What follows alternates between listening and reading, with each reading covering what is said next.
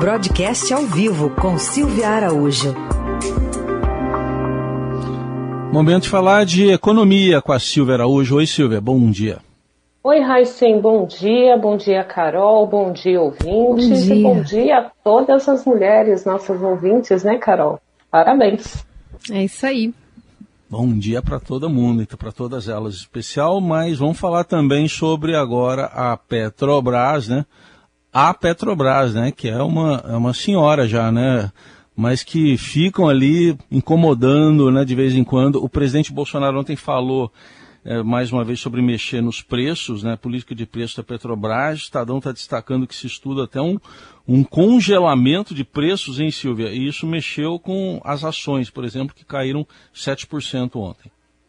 Impressionante como o presidente Jair Bolsonaro adora incomodar essa senhora chamada Petrobras, né, Heisen? Pois é. E essa ingerência política né, que o presidente Jair Bolsonaro tem tentado fazer aí na Petrobras, a gente é, já viu até presidente da Petrobras que caiu por conta disso, por interferência política.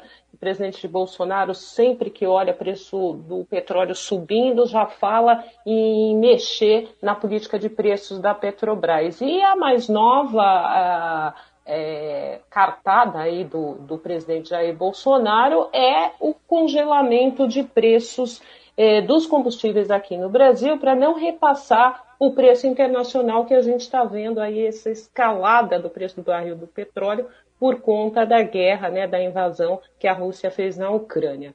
Então, o, o que a gente pode esperar disso, é, Heisen? A gente tem que entender o seguinte: o governo não é o único acionista da Petrobras, ele é o acionista majoritário. E olha que quase perdeu esse reino lá em 2010, quando foi feita aquela mega capitalização da Petrobras, você lembra, Heisen, para financiar uhum.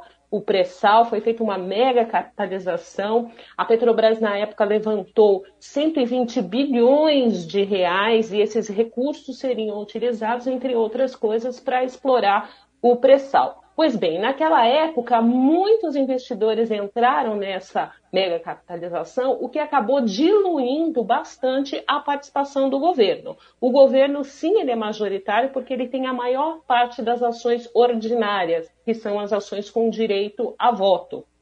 Mas nas ações preferenciais, que é aquela ação que tem direito, em primeiro lugar, a receber o dividendo da empresa, boa parte, quase a maior parte dessas ações está na mão de outros investidores. Então, o governo precisa combinar com esses outros investidores.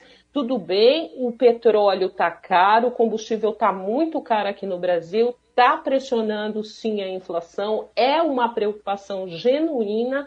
Mas a Petrobras é uma empresa e é uma empresa que não é só do governo, é uma empresa que tem sócios e quando você tem sócios, você tem que reunir os seus sócios e tentar chegar a um comum acordo com esses sócios. E o governo está fazendo isso à revelia dos sócios da Petrobras. E o resultado é esse que nós vimos ontem. As ações da Petrobras despencaram mais de 7% no pregão regular da Bolsa é, de São Paulo.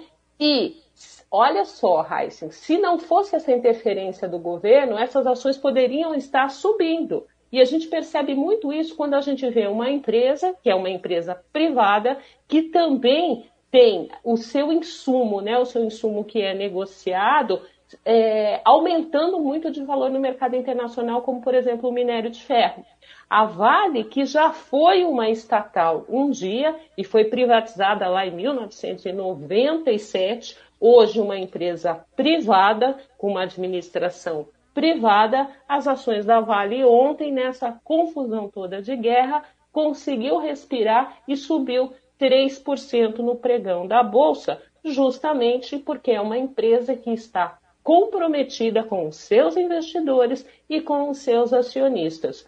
O governo Bolsonaro é impressionante quando o Bolsonaro diz que a Petrobras está dando muito lucro é, e isso não pode. Então, é, é muito estranho a gente entender que o acionista majoritário de uma empresa acha ruim quando essa empresa tem muito lucro. Então tem alguma coisa aí que está fora da ordem e que precisa ser conversado com os acionistas, não é mesmo, Carol? É isso. E, e toda a crítica que se teve, por exemplo, quando é, teve essa é, mexida né, no preço, o congelamento de preços na época do governo petista, inclusive pelo próprio presidente Bolsonaro, né?